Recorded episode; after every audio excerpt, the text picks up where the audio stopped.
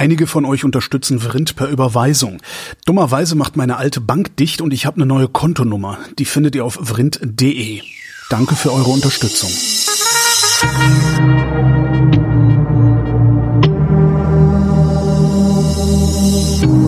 Wer redet, ist nicht tot. Willkommen zum Politikunterricht Leistungskurs, worin Thomas Brandt so freundlich ist, mich in Politik für Fortgeschrittene zu unterrichten. Hallo Thomas. Hallo Holgi. Letztes Mal hatten wir ähm, ähm, Thomas Morus, Thomas Morus. der ja quasi den Kommunismus erfunden hatte. Nein. es ist schon länger her, ich erinnere mich nicht mehr so gut. Äh, nee, aber es war ein etatistisches Staatssystem. Okay. Also sprich ein, ein System, in dem der Staat alles vorschreibt, inklusive deines Jobs. Das war Utopia? Das war Utopia, genau. Und ähm, das, ich glaube, unsere Diskussionsbasis war dann so, mh, du fandest das, glaube ich, gar nicht so schlecht am Anfang. Ja. Und dann habe ich es dir ausgeredet, indem ich gesagt habe, hier findet keine Politik mehr statt. Also Ja. sprich, es ist eigentlich, es ist eine totalitäre Gesellschaft und ich habe was gegen totalitäre Gesellschaften. Thema heute? Martin Luther. Der Erfinder des Protestantismus. Begründer. Nein. Nein? Na, Der hat doch also- aber 100 Thesen an die Tür genagelt. 95, es, es waren 95, es Genagelt war hat die Schlosskirche zu Wittenberg und er hat das nicht, er hat da nicht dran genagelt. Nachdem ich aus der Stadt komme, in der Luther die Bibel übersetzt hat, Hm. ja, Eisenach, wie jedes gute Kind einmal die Lutherstube angeguckt, Bonuspunkte. In der Lutherstube gibt es nur ein Ding, das aus Luthers Zeit stammt. Okay. Ich muss Ein. Walfischknochen. Toll. Der Rest ist fake. Warum tun die das? nachhistorisiert. Also ähm, es, es gibt ja auch diese Geschichte, dass er ein mit dem Tintenflass nach dem Teufel geworfen hat, der ihn versucht hat. Und dann dann hat man da dieses Tintenfleck gehabt und das wurde dann immer von der Wand abgekratzt von Leuten, die das touristisch wertvoll fanden und seitdem macht man das nicht mehr. Super. Aber in dem Wand ist, an der Wand ist immer noch so ein Löchlein. Das ist schwierig.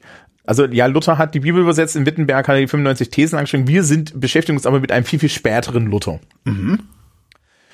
Denn der Mann hat ja dann eine Landeskirche auf einmal in der Hand gehabt. Ja. Also, Hat er das gewollt?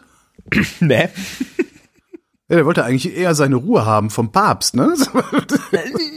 Ja, auch, aber es gab ja, es gab ja dann protestantische Fürsten und diese protestantischen Fürsten haben unter anderem ihnen den Leben gerettet. Also, ne, mein äh, Fürst von Sachsen, Weimar Eisenach, äh, weiß ich gar nicht, welche das war, ich glaube, es war ein Ludwig, aber das kann, weiß ich leider nicht auswendig, hat äh, im Endeffekt Luther ja auf die Wartburg verbracht, eben vor der Reichsacht wo er als Junker Jörg dann die Bibel übersetzt hat. Und danach haben, haben sich halt diese protestantischen Fürsten gesagt, wir machen jetzt Landeskirchen, wir machen also Kirchen, die am Fürstentum hängen.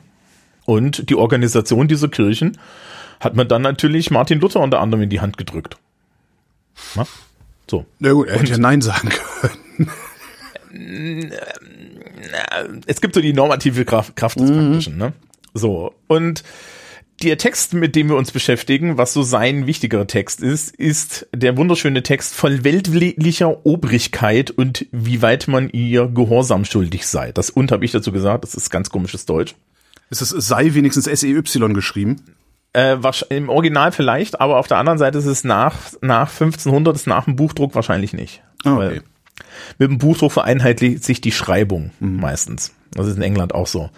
Ja, die Engländer haben nur das, den, den, das Problem, dass sie erst die Schreibung vereinheitlicht haben und dann haben sie alle Langvokale durch die Gegend geschoben. Ja. Ähm, das ist übrigens der Grund, warum man Englisch nicht aussprechen kann, wie es geschrieben ist. Du meinst äh, The Great Vowel Shift. Tough und Dau, ne? ähm, ja, zum Beispiel. Äh, wie, hieß da- das, wie hieß das Werk von Luther nochmal? Was ist Von weltlicher Obrigkeit, wie weit man ihr Gehorsam schuldig sei. Ist jetzt aber kein politikphilosophischer Text, weil der Mann ist Theologe Ja. und er bleibt im Theologischen. Es ist auch total, also seine Rolle ist da unheimlich interessant. Generell, ähm, Luther kriegt ja so und so gerne mal auf den Sack Ja. wegen äh, sprühendem Antisemitismus und solchen Sachen. Moment, der war dermaßen antisemitisch, dass selbst in antisemitischen Zeiten er zu antisemitisch war? Äh, weiß ich nicht. Also, also er, äh, es, es, er, er war da schon sehr laut. Das Okay. ist aber eine Frage, die kannst du mal ähm, Den Kannst du mal im Geschichtsunterricht stellen. Auf jeden Fall hat er jetzt halt diese Landeskirchen unter sich und es schließen sich hier Dinge an. Unter anderem dann die Bauernkriege. Weil wir, wir sind ja irgendwie noch im Mittelalter auf irgendeine Art, also am Ende des Mittelalters. Ne? Also die Reformation ist eigentlich der Beginn der frühen Neuzeit. Jedenfalls haben mir das die Kollegen aus dem Fach Geschichte immer so erzählt. Und ähm, du hast dann halt auf einmal Leute, die sagen, ja, Moment mal, jetzt geht der Luther dahin und sagt, Religionsausübung liegt bei mir als Person alleine. Dann ist die zweite Frage, warum gibt es ein Gottesgnadentum? Ja? So, und da schließen sich halt Dinge an. Und die Bauernkriege sind so ein bisschen der Ausfluss davon gewesen. Er will damit aber nichts zu tun haben. Aha. Und er hat auch schwer gegen die Bauernkriege und Thomas Münzer gehetzt. Also er war da überhaupt kein Fan von. Das finden wir in der Geschichte hin und wieder, dass Leute so ein bisschen von ihrem eigenen Impact überwältigt sind. Ja, ja, klar. Und Also weil das, das geht ja im Zweifelsfall geht ihm das ja dann auch an den Kragen, ja, weil er ja abhängig ist von der äh, vom Gottesgnadentum, also auf dessen Kosten er letztendlich dann oder oder unter dessen wie nennt man das denn? Äh, weißt schon. ja. Ich kann heute nicht denken, mer- merke ich gerade. Aber ja, ja, na egal. Okay, wir kriegen das hin. Wir, kriegen- genau, wir schaffen das. Wir- Es ist für uns alle die sechste Stunde. Ist es. Ist technisch, technisch gesehen ist jetzt die neunte Stunde. Kann man jetzt ausrechnen, welche Ja, ich habe gerade damit angefangen und das habe gedacht, nein, hör auf, erzähl einfach weiter, red weiter. Was hat Martin Luther noch gleich gesagt? Also Martin Luther schreibt dieses Werk und es ist ein theologisches Werk, es ist eigentlich eine Predigt. Ja, es ist ähnlich geschrieben wie eine Predigt. Ich glaube nicht, dass er zu einer anderen Textform außer Bibel noch in der Lage ist. Ähm, und das ist also so ei- seine Positionierung zu der Frage, wie ist denn das jetzt mit das Verhältnis zwischen Kirche und Politik. Und wir haben das ja schon mal so ähnlich gehabt bei Augustinus. Und Augustinus äh, Antwort war ja schon zu sagen, es gibt im Endeffekt das Reich Gottes und das Reich des Irdischen und nachdem im Endeffekt wir nicht wissen, wer wer zu welchem Reich gehört, brauchen wir Herrschaft, weil es kann nicht der beste Christ im Frieden leben, wenn der Rest irgendwie außenrum furchtbar ist und so ähnlich läuft es hier auch. Ja. Äh, Ist aber ein bisschen billig, ne? nee, ich finde eigentlich gut logisch durchargumentiert. Okay. Also ich hätte gedacht, dass er mit irgendwas Neuerem kommt als mit Augustinus, also dass er so Nee, er- zurückgreift nach. Er, er, er, macht eine komplett eigene Herleitung. Okay. Das hat mit Augustinus nichts zu tun, aber so die Stoßrichtung ist ähnlich. So, äh, also im Endeffekt schreibt er diesen Text und es ist so drei, drei, es geht so gegen drei Sachen. Das erste ist gegen die katholische Kirche. Ja, Klar. also es, es gibt hier ein theologisches Argument, ja, das nämlich die Bergpredigt, also die, die grundsätzliche Idee, dass man doch bitte die andere Backe hinhält und dass man grundsätzlich friedlich ist, dass das nicht nur ein Hinweis ist, sondern dass im Endeffekt das Verbot der Vergeltung und die Feindesliebe ein zentraler Punkt des Christlichseins ist und das nicht einfach mm, so je nachdem, wie man das mal so braucht. Wie der Christ das halt so macht, ne? Ja. ja. Wie das, wie das der Politiker dann tut. Ja. Auf der anderen Seite gegen weltliche Fürsten, die doch bitte ihre Macht nicht auf Glaube und Seelen der Untergebenen, also ihre Untertanen ausweiten, sondern gefälligst nur die Weltlichkeit äh, erstreckt und dann gegen die im Text stand gegen die Schwärmer, die die Freiheit der Christenmenschen als Aufforderung zur Gesetzeslosigkeit verstehen. Also sprich, gegen diese Leute, die jetzt sagen, ja, Moment mal, aber wenn ich Christ bin und, un, ja, und so Ja, weiter, dann ja. brauche ich das, Ich brauche dann keinen, ich ich brauche keinen König, der mich leitet. Ja. genau, weil ich lebe doch so und so richtig. Mhm. Ich finde übrigens Menschen, die glauben, dass sie so und so richtig leben, sehr gefährlich. There's always one. Aus soziologischer Sicht gesprochen ist das natürlich eine Unterrepräsentation. Da Eine müssen was? sich alle melden. Eine Unterrepräsentation. Unterrepräsentation, ja. Ja, es müssen sich alle melden. Wir glauben alle, dass wir recht haben. Ja, natürlich. Sonst würden wir ja wahnsinnig werden. Weiß ich nicht. Ähm, es ist Humility kommt irgendwie dann doch mit dem Alter, oder? Na gut, ja. So. Also das Lustige ist dann auch, äh, dass dieses, dieses, dieses, diese Schrift steht in so einem, in so einem Werkkontext Und während er hier sagt, dass sich die Kirche da nicht so einmischen darf und äh, äh, dass es so diese so eine klare Trennung zwischen Kirche und Staat gibt und da kommen wir dann am Ende noch drauf, sagte dann im Nachhinein auch so, ja, die Bauernausstände, da muss man dann schon mal, ja, da muss man dann schon mal mit Gewalt. Weil die können ja äh, alle nicht lesen, vorgehen. die wissen ja gar nicht, was in der Bibel steht. Ja, doch, weil er hat das Ding ja übersetzt. Ah, stimmt, ja. Hm. sagen wir es mal so, Luther navigiert die ganze Zeit als, als semi-politische Figur, die eigentlich nur theologisch sein will, da, da herum. Also das, das, dieses, dieser Text ist jetzt ein Spezifikum, aber das war garantiert sehr unangenehm für ihn, weil er wollte das alles nicht, glaube ich, und er saß dann halt auf einmal in diesem Ding. Das passiert halt, wenn du im Endeffekt einen Text schreibst, so als Akademiker, weißt du, schreibst du als Akademiker einen Text, wo drin steht, der König hat keine Hosen an. Ja. Und das findet weite Verbreitung und alle stellen fest, ja scheiße, der hat ja tatsächlich keine Hosen an. Und dann äh, stehst du da und sagst, ja, auf dem, auf dem Wormser Reichstag, ja, sorry, aber du hast keine Hosen an. Worauf sich dann alle Menschen ohne Hosen sich erstmal an dir rächen und du dir dann denkst, ja, aber wie bin ich denn jetzt in diese Situation geraten und alle Leute mit Hosen der Meinung sind, dass du jetzt auf ihrer Seite bist und sie deswegen jetzt mal die Hosenrevolution ausführen müssen. Aber irgendwie scheint er ja den Kopf aus der Schlinge gekriegt zu haben. Und dazu hat dieser Text gereicht. Dass er einfach nur Ja, sagt, naja, nee, das, also ich beziehe mich hier nur auf das Theologische. Äh, Die weltliche Macht, die ist natürlich weiterhin von Gott gegeben. Das funktioniert doch eigentlich gar nicht, lässt sich doch gar nicht auflösen. Ja, na, dieser Text hat unter anderem die Aufgabe, seinem, seinem Fürsten die Frage zu beantworten, inwiefern weltliche Herrschaft mit einem christlichen Glauben vereinbar ist. Ja.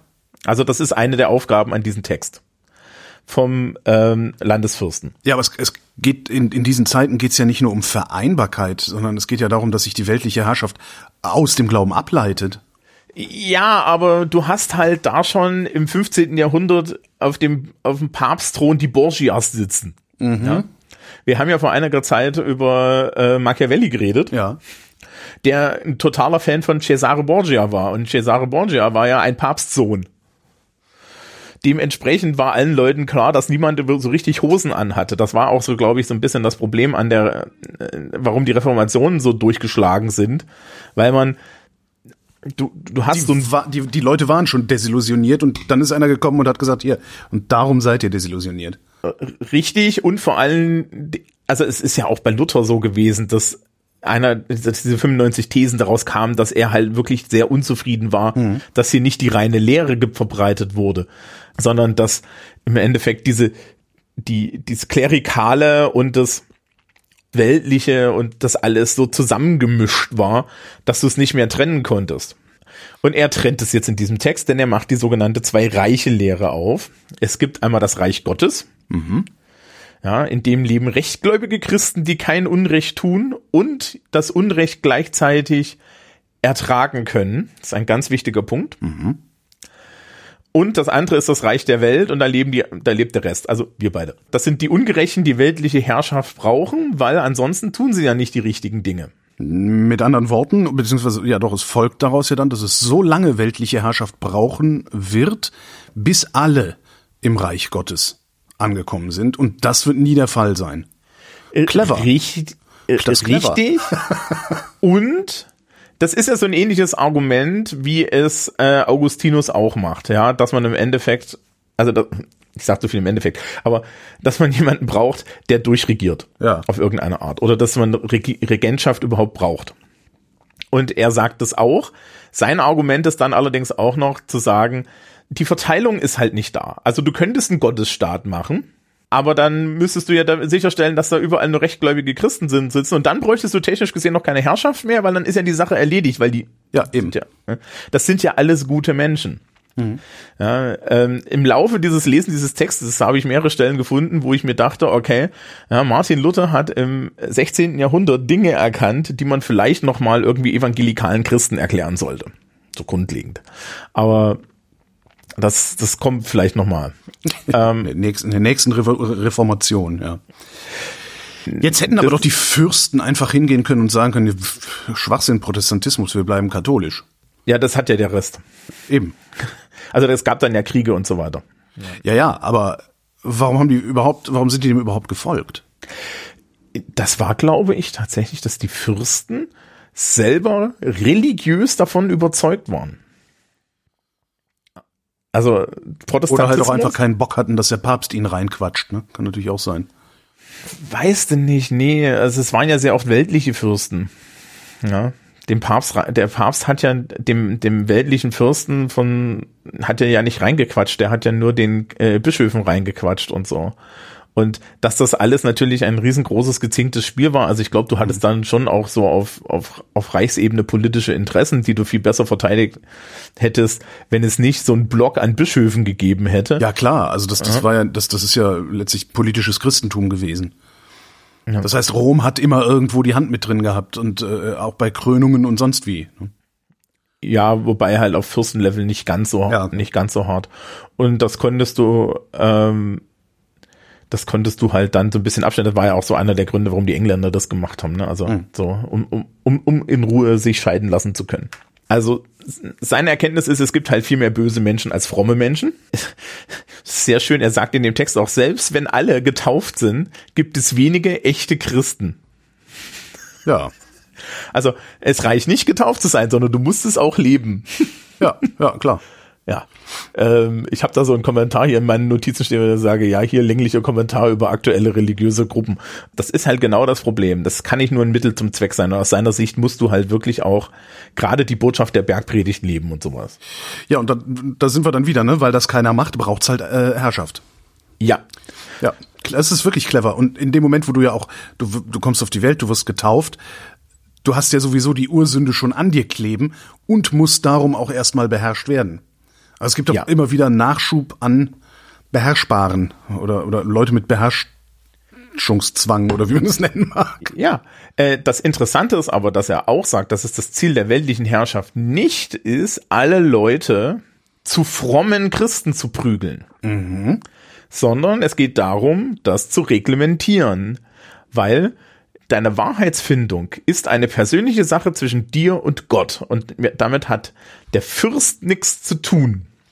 Das heißt also, wir machen hier jetzt schon eine Trennung von Kirche und Staat. Es gibt das Reich Religion und es gibt das Reich weltlich. Und du musst als Christenmensch das ertragen, dass es eine weltliche Herrschaft über dich gibt, was du ja sehr gerne tust, weil du glaubst an die Bergpredigt. Und auch wenn der Herrscher dir mal Unrecht tut, erträgst du das, weil du bist ein guter Christ. Aha. Wir kommen da nochmal drauf. Ja, es schließen sich nämlich Handlungsanweisungen. Ich finde, ich finde das knirscht ein wenig, aber ja. Ja, gleichzeitig ist aber nicht die Aufgabe des weltlichen Herrschers, aus allen ihren Untertanen tolle gläubige Christen zu machen, weil das ist zwischen dir und Gott und deine Wahrheitsfindung kann nur in dir stattfinden. Ja. Es stellt sich aber immer noch die Frage, wer legitimiert den Herrscher als Herrscher? Äh, Gott. Die Herrschaft ist Wille Gottes, weil er, Gott hat im Endeffekt die Idee, dass es ja jemanden braucht, der die nicht frommen reglementiert. Also mhm. sprich, es ist der Wille Gottes, auf der Erde eine Ordnung zu haben. Mhm. Für diese Ordnung ist der weltliche Herrscher aus Gottes Wille zuständig. Der ist aber auch nur dafür zuständig, eine Ordnung herzustellen. Er ist aber nicht dafür zuständig, Gottes Reich irgendwie herzustellen. Es geht halt am Ende um die Frage, wo endet die Kompetenz eines weltlichen Herrschers? Und die Kompetenz eines weltlichen Herrschers endet hinter Steuern auf irgendeine Art Sozialsystem, natürlich zu der Zeit nicht, mhm. hinter Steuern, hinter Krieg und ähm, hinter Rechtsprechung und Rechtssetzung. Ja. Und direkt vor der Frage des Bekenntnisses der Person. Ja, nur die Frage, ob diese Person ein guter Christ ist, spielt für den weltlichen Herrscher keine Rolle. Und der weltliche Herrscher darf auch nicht dafür sorgen, dass Menschen irgendwie zu frommen Christen werden. Ja. Und da jetzt Christen und Nicht-Christen, also, also er, wichtig ist hier, ne, also er hat dann eine sehr enge Bedeutung für Christentum. Ja. ja weil getauft ist im Endeffekt jeder, aber äh, es gibt halt nur wenige echte Christen. Ja. So. Ja, Copyright. Äh, ähm, no true Scotsman. Hm. Ja. Und naja, nee, also aus seiner Sicht gibt es True Scotsmen, aber es gibt halt viel zu wenige davon. Okay, äh, okay, es ist nicht, also es ist nicht unerreichbar. Nein, ganz im Gegenteil. Okay. Er glaubt vollkommen daran, dass das erreichbar ist. Es ist das ein zentraler Punkt seiner Lehre, aber das ist halt eine Sache, die machst du mit dir und Gott aus. Mhm. Es ist halt keine Sache, die du mit irgendjemand anders ausmachen kann. Also sprich, es gibt dieses weltliche und dieses, dieses christliche Reich und die Christen existieren in beiden. Mhm. Und so Menschen wie wir jetzt, ja, würden nur in einem existieren. Es sei denn, ich halte mich an die Bergpredigt. Nee, dann existierst du immer noch in beiden, weil um dich herum sind Leute, die sich nicht an die Ach ja, stimmt, ja, okay. Mhm. Es geht nicht. Also ein rein christliches Regiment, ja, ein rein christliches Reich geht nicht. Weil Christen und Nicht-Christen, also Menschen, die halt wahre Christen sind, ne, mhm. TM, ähm, immer zusammenleben und damit geht ein, ein rein christliches Regiment, ja, so, so sagt er das im Text, geht nicht. Du brauchst immer einen weltlichen Herrscher. Also übrigens auch einen Kommentar mit meine lieben amerikanischen Evangelikalen. Ja. Aber, Aber die, die würden auch sagen, Luther hat keine Ahnung, weil das ist ja alles so Calvin angeklebt und so, ne? Ja, und außerdem haben die, die haben ja da einen weltlichen Herrscher dann im Zweifelsfall, ne? Also ja, ihr, der evangelikale Präsident. Äh, der ist kein weltlicher Herrscher mehr aus der richtigen Richtung. Aber die, die Diskussion kann man sich mal aufheben. Ja. Wenn er wiederkommt, genau. Das das Interessanteste ist, dass Luther dann sagt, wo, also du musst nicht nur als, als guter Christ musst du nicht nur diese weltliche Herrschaft ertragen, sondern du musst dich sogar besonders engagieren. Äh, Denn, wofür, worin, wo, in was? Ja, dein Ziel ist es als guter Christ, dass die Welt ein besserer wird, Ort wird für alle und du erträgst das Unrecht und möchtest, ja, ist gleichzeitig, versuchst gleichzeitig das Unrecht gegen andere zu mildern. Ja, unter anderem auch durch Mildtätigkeit. Mhm. Also sollst du dich engagieren. Er fordert in dem Text sogar Leute auf, dass sie ähm, Jobs annehmen, also also Berufungen annehmen, die im äh, die fehlen, um ein besseres Gemeinwesen zusammenzutun, denn als Christ ist es deine Aufgabe, für alle Menschen zu sorgen, weil Nächstenliebe ein zentraler Punkt ist. Und das bedeutet natürlich auch, dass du als, als Christenmensch sagen musst, in diesem Dorf fehlt ein Schmied. Mhm. Dann werde ich doch jetzt vielleicht hier der Schmied, dann geht es nämlich allen besser oder in diesem Dorf fehlt ein Bürgermeister, also werde ich jetzt hier zu einem Bürgermeister, dann geht es allen besser. Ja. Äh, weil die Christen lieben ihre Mitmenschen mhm. und damit und, und sie unterstützen die weltliche Herrschaft und die Struktur der Gesellschaft damit, ja, um die Menschen, die eben keine Christen sind, vor dem Unrecht zu schützen, das dadurch entsteht, dass sie noch keine Christen sein können. das ist 500 Jahre später, klingt das alles sowas von beknackt. Ja, aber ja. Hm. Finde ich gar nicht. Ich ja, schon. Also, also, du musst halt, du musst halt bestimmte, du, du musst halt bestimmte Vorannahmen äh, stellen. Ne? Also, ja, Gott will das so und so. Aber wenn du jetzt aus so einer, aus so einer gott, gottlosen äh, Perspektive guckst, wie ich, das ist, ich denke, ich komme, ich falle jedes Mal wieder dahin zurück, dass ich sage, ja, aber wer legitimiert denn überhaupt die Herrschaft? Ne, und das muss dann in so einem Weltbild natürlich Gott sein, aber es ähm, kann es in meinem Weltbild halt nicht sein, weil es keinen Gott gibt. Ja, aber den, wenn, wenn wir den jetzt rausstreichen, ja. dann sind sehr viele Dinge davon heutzutage auch auf der Basis von ähm, aufklärerischer Normenphilosophie zu erklären. Richtig, richtig, absolut. Ja. Ich meine, letztendlich ist die, der, der Souverän. Ne? Also mhm. Gott, Gott wurde ersetzt durch den Souverän, der dann wiederum seinen Willen ja. durch einen glatzköpfigen Bundeskanzler zum Ausdruck bringt. Stimmt doch gar nicht. Nicht? Nein. Stimmt, der verwaltet der das alles. Der Bundeskanzler ist, ist, ist ein sogenannter rationaler Herrscher nach Max Weber, weil er über einen von der Gesellschaft als richtig anerkannten Prozess zum Herrscher geworden ist. Ja. Du, du hast eine Gruppe von Menschen gewählt und die haben diesen Menschen dorthin gewählt. Ja. So. Also, hast du dich nicht zu beschweren?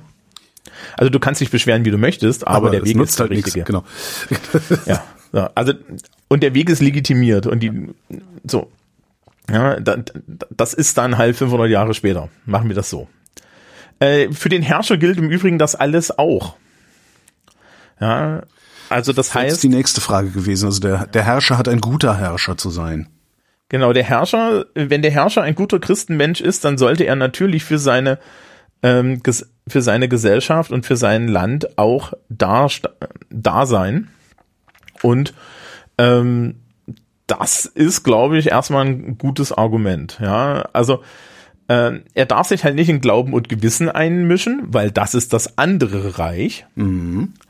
Aber ansonsten ist schon seine Aufgabe, für seine Mitmenschen, egal ob sie gute oder schlechte Christen sind, egal ob sie überhaupt Christen sind. Ne? Also wie gesagt, ich glaube, seine Trennung ist eher ein, du musst, du musst wirklich so ernsthaft Hardcore Bibeltreu Bergpredigt sein, damit Ja. du bei ihm irgendwie ein anständiger Christ bist. Ja, und das geht wahrscheinlich dann auch nur im Kloster und äh, auch da nur, wenn du nicht, Ja, nicht beim Essen furzen musst oder sowas. Ja, Ja, Moment, das, beim, beim Essen Furzen ist, ist, doch- ist doch bei Luther überhaupt kein Problem. Kannst nicht ja den schönen, doch, natürlich, darum sage ich das ja. Ja, siehst du? Also überhaupt kein Problem. Nee, also es geht für ihn schon darum zu sagen, ein guter Herrscher kümmert sich halt darum, dass es ein gutes Regl äh, Reglementierung der Welt gibt, weil die Leute dann ähm, halt damit auch vor ihrem eigenen Unrecht bewahrt werden. Also das ist die Aufgabe des Herrschers, ist die, das Unrecht einzugrenzen. So, aber das heißt halt auch, dass sie sich bitte aus Glaube und Gewissen raushalten, weil Gottes Wille ist, dass sie sich um die Ungerechten kümmern und nicht äh, um das Seelenheil, weil das Seelenheil, das ist zwischen Gott und dem Einzelnen. Ja, Ähm, das ist ganz interessant. In dem Text ist er auch gegen äh, die weltliche Ahndung von Ketzerei. Und späterhin ist er der Meinung, dass das dann doch okay ist. die weltliche Ahndung von Ketzerei. Ja, Majestätsbeleidigung. Ja. Nee, Ketzerei ist, Leute, äh, Ketzerei ist, ist, ist, äh, ist Wi- Widerspruch gegen die Kirche. Für sowas wurde man zu der Zeit gerne verbrannt und erschossen und ersäuft und so weiter. Ja. Aber die, die zentrale Frage für ihn ist ja eigentlich, wie weit geht die weltliche Obrigkeit? Und die weltliche Obrigkeit geht halt zu, geht genau bis zur Regelung des Gemeinwesens und nicht weiter. ja. Es ist ganz interessant. Also du kannst das auch als antitotalitäre, äh, äh, als antitotalitären Text lesen. Das ist ja trotzdem, ich kann ja trotzdem total herrschen, solange ich mich aus dem Glauben, also aus dem Bekenntnis meiner Beherrschung Ja, dann kannst du nicht total herrschen. Dann kannst du gerne diktatorisch und autoritär herrschen und das würde wahrscheinlich für alle diese Regierungssysteme dort gehen. Aber was, was die Bevölkerung glaubt, das kannst du nicht. Ja. Weil Totalitarismus zeichnet sich ja eigentlich dadurch aus, dass wir bis in den Kopf der Person hinein herrschen wollen. Ja. Ja. Und da sagt halt Luther, das geht nicht, weil der, die, die, der Kopf der Person gehört genau zwei Leuten, Gott und der Person. Ja. Und Gott auch nur, wenn die Person das Gott da reinlässt. Ja. Aber was passiert mit der Person, die Gott da nicht reinlässt? Also ja, die wohnt Ja, die halt, wird halt beherrscht. Genau, die wird halt noch einfach, die wird normal beherrscht, genau. Richtig, die wird normal beherrscht. Also eigentlich werden alle auf die gleiche Art und Weise beherrscht, nur die einen beten, die anderen nicht. Richtig, und die, äh, die einen müssen beherrscht werden und die anderen ertragen das beherrscht werden, weil sie halt um der erkennen, einen Willen, ja. Um, um der anderen Willen, weil sie sind halt gute Christen. Ja. Ja, jetzt langsam geht's mir auf, ja, wie der Trick funktioniert. Und äh, das ist jetzt eine Predigt, das ist kein Fürstenspiegel, also er schreibt jetzt nicht irgendwie in so eine große Handreichung, aber er hat für die, für die Herrscher so, so ein paar Hinweise. Der Herrscher soll an das Wohl von Land und Leuten, ja, für das Wohl von Land und Leuten sorgen, also an das Wohl der, von Land und Leuten denken, klar. Soll ein guter Christ sein. Und nicht nur an seine Pfründe. Was ganz klar ist, weil das geht natürlich hier auch gegens Papsttum. Er soll aber auch niemanden rückhaltlos vertrauen, weil wir wissen ja nicht, wie viele Christen da, da, da sind, ja. Und wenn du, wenn du dann Leute einsetzt, die keine anständigen, guten Christen sind, ne? Ja. Ja. Und er soll auch weise mit seiner Strafgewalt sein und generell sich halt als guter Christenmensch verhalten, aber ähm, weise mit der Strafgewalt. Also das Interessante ist, dass er im Endeffekt dem Herrscher dann auch auftritt, okay, ich habe jetzt hier legitimiert, das ist der, auch der, der Teil, der an, den, an seinen eigenen Landesherrn geht. Ich habe jetzt hier legitimiert, dass du im Endeffekt für alles Weltliche zuständig bist, solange du dich aus dem Geistlichen heraushältst, weil es deine Aufgabe ist, die Ungerechtigkeit, ne, das Unrecht in der Welt zu bekämpfen und zu regeln. Aber erstens, versucht es so zu regeln, dass es den Menschen so gut wie möglich geht, weil das ist auch ein christliches Motiv. Denk nicht nur an dich selber, weil das ist kein christliches Motiv. Und gehe davon aus, dass nicht, dass, die, dass keine Person heilig ist ja, die mit dir zusammenarbeitet, sondern dass die auch nur fehlbare Menschen sind. Ähm, wir haben vorhin nicht darüber geredet, aber, es, aber in dem Teil, wo es darum geht, wie viele Christen gibt es überhaupt und wie ist es mit den Christen und, und, und den Bewohnern der, der, der weltlichen, des weltlichen Reiches, macht ja auch den Hinweis, Christ zu sein ist aus seiner Sicht schwer. Das ist Arbeit. Das muss man, man muss da an sich arbeiten. Das ist auch so ein, so ein klassisches protestantisches Ding. Darum ist Kirche sonntags morgens immer so früh. Ja. Entschuldigung. Gnade. Nein, Okay, ich soll, ich soll gnädiger sein, habe ich gelernt im ja, also ich, ich Konfirmandenunterricht. Äh, nee, aber so generell. Das, äh, erstens finde ich das als Gedanken überhaupt nicht blöde. Man kann sich über Begründung immer streiten. Aber ich finde den Gedanken überhaupt nicht blöde. Dass es Arbeit ist. Ja. Ja, Und natürlich. ich finde auch den Gedanken, ja, das ist auch ansonsten, this is water. Ja? Hm? Ist genau dasselbe Prinzip. Jetzt, äh, und es ist halt schwer. Äh, und dementsprechend sollte halt auch ein Nach, na, ein- der Landesherr nachsichtig sein. Hat das denn auch eine entsprechende Wirkung gehabt? Waren die protestantischen Fürstentümer gnädiger? Waren die sozialer? äh, Was auch immer? Waren die gebergt Predigter? Äh, Nachdem in Deutschland Kleinstaaterei zu der Zeit herrschte, ja. Ja. ist das eine sehr, sehr schwierige Frage, die ich nicht beantworten kann. okay, äh, wieder. Ähm, der Text selber hat also so, so drei Schlagrichtungen. Das erste ist, ja, es ist halt antiklerikal. Kirche ist nicht die Verfolgung weltlicher Zwecke durch weltliche Mittel zuständig. Na? Es geht uns hier in der Kirche um den Seelenheil, um Seelenheil. Ja, diese Verquickung, äh, diese Verquickung von Kirche und Staat in den mit Fürstbischöfen und so weiter, das findet er halt absolut daneben und dagegen argumentiert er jetzt hier.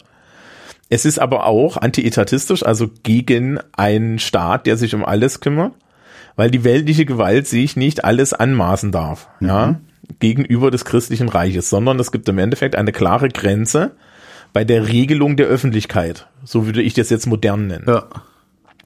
Ja, die Aufgabe des Herrschers ist, die Öffentlichkeit per Gesetz zu regeln und weise das zu tun. Ja, ansonsten, aus den Motiven der Leute halten wir uns raus. Das ist total interessant, weil das ist etwas, da kommen wir dann nach der Aufklärung auch wieder drauf mit komplett anderen Herleitungen. Aber es ist dieselbe Idee im Endeffekt. Ne? Es ist dasselbe Konzept, dass man halt sagt, wir greifen nicht in die Person ein. Ja, äh, so bescheuert es klingt, aber er macht hier ein Freiheitsargument, ja, ein liberales Argument. Äh, formuliert ein Persönlichkeitsrecht. Ja. Ja, und das 200 Jahre, bevor wir dann äh, Hobbes und Locke haben, mit, mit einer rein theologischen Argumentation.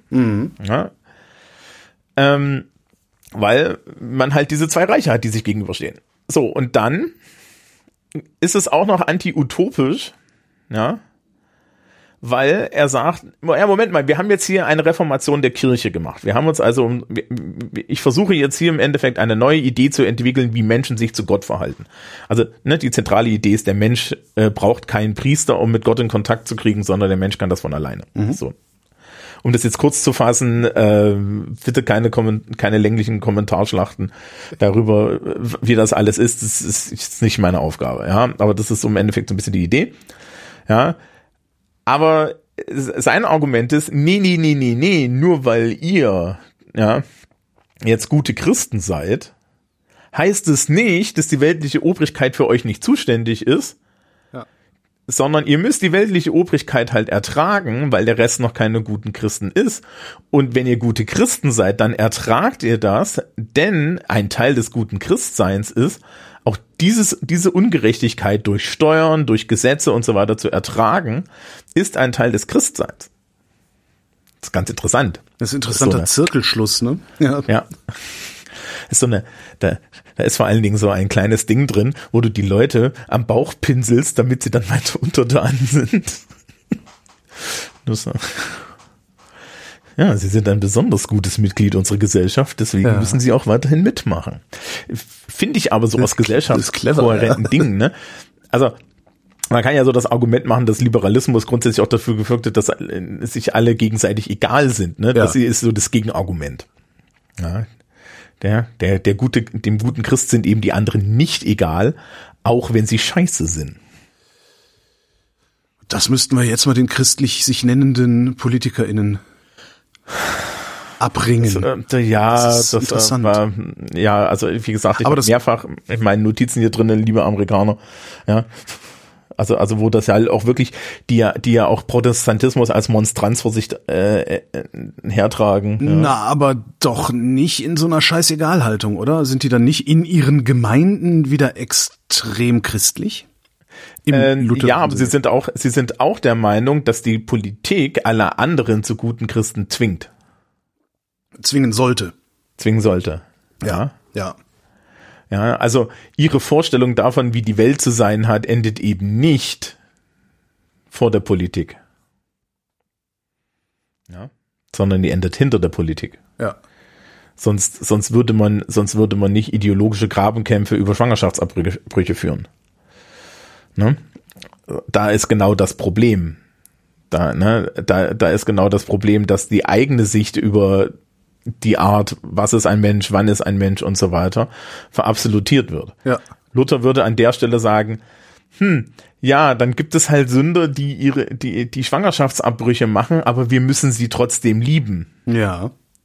Ja, und nicht dafür sorgen, dass sie ins Gefängnis geworfen werden und wir sollten uns dagegen stellen, wenn der Fürst sie ins Gefängnis wirft, weil es ist nicht angemessen. Das heißt, man kann, das ist eigentlich ganz interessant, man kann Abtreibungsgegnern mit Luther kommen. Äh, Ich würde grundsätzlich, also, also wenn man das so religiös macht, ähm, äh, wir können ja hier kurz, kurz bleiben, finde ich so und so, dass Nächstenliebe ein interessant fieses Argument ist. Ja. gegen Christen vor allem, weil Nächstenliebe in der, in der biblischen Idee ist erstens unabhängig davon, wer der andere ist und Ja. zweitens absolut. Und das bedeutet, dass ich mir zum Beispiel diese ganzen Trans- und Gender-Geschichten, die da auch noch passieren, aber auch äh, die Schwangerschaftsabbruch-Geschichte, dass das eigentlich unchristlich ist. Ja, weil äh, äh, Gottes Liebe ist für alle auch in der gleichen Menge vorhanden. Und ich kann nicht äh, sagen, dass Gott das Kind auf der Welt gehabt äh, haben will, weil es es liebt und gleichzeitig, dass, äh, dass, dass Gott im, in derselben Idee die Mutter scheißegal ist. Ja. Ja, das funktioniert nicht, sondern Nächstenliebe ist allumfassend. So, und wenn wir danach handeln, müssen wir uns halt die Frage stellen, ähm, ja, am Ende so eine schwere moralische Frage stellen, was ist denn jetzt hier das Rettbare? Ja, und, und nachdem Gott, Gottes Wille nicht klar ist, sondern immer interpretierbar ist, ja, ist es auch wiederum okay, wenn wir in seiner, in der Interpretation den, einen Fehler machen oder uns irren, weil weil das ist der menschliche Urzustand. Ja. Ja, ähm, und dann ist das auch okay. Ja, und wir lieben dann Menschen, wir sollten auch die Menschen, die die Fehler machen, ähm, um die sollten wir uns kümmern, aber gleichzeitig können wir dann eben nicht dogmatisch auftreten. Weil Liebe, wenn, wenn Liebe dein zentrales Dogma, Nächstenliebe dein zentrales Dogma ist, dann kannst du dir daneben eigentlich keine anderen Dogmen mehr leisten, Ja. weil Naja, doch, so, solche, äh, solche, die die Liebe inkorporieren. Ne? Äh, Ja, aber dann habe ich ja, das, das, das ist ja, das ist ja dann ein Unterpunkt. Stimmt. Ja. Ja, also ich habe absolute Nächstenliebe und ich liebe meinen Nachbarn auch. Ja, Ja. schön. Wouldn't have guessed. Ja. Ja. Und In dem Moment, wo du hingehst und sagst, ja, aber der da nicht, ist doch irgendwie schon das Argument weg.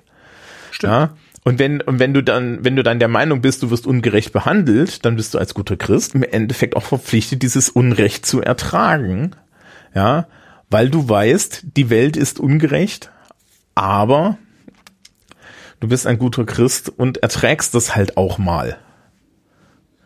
Ja. Da muss Weil der Christ du halt tun? durch. Ja, Naja, es steht halt in der Bergpredigt, dass du, dass du die andere Wange auch hinhältst. ja.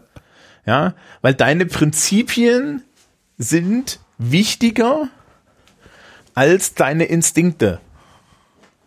So, und wenn das dein, na, wenn das etwas ist, dem du dich unterschreibst, ja, dass du für dich als wahr erkannt hast und nachdem du handelst, dann kannst du aus der Nummer halt nicht raus. Ja, also kannst du schon, aber dann gehörst du halt zu den anderen und dann musst du halt beherrscht werden. Ja?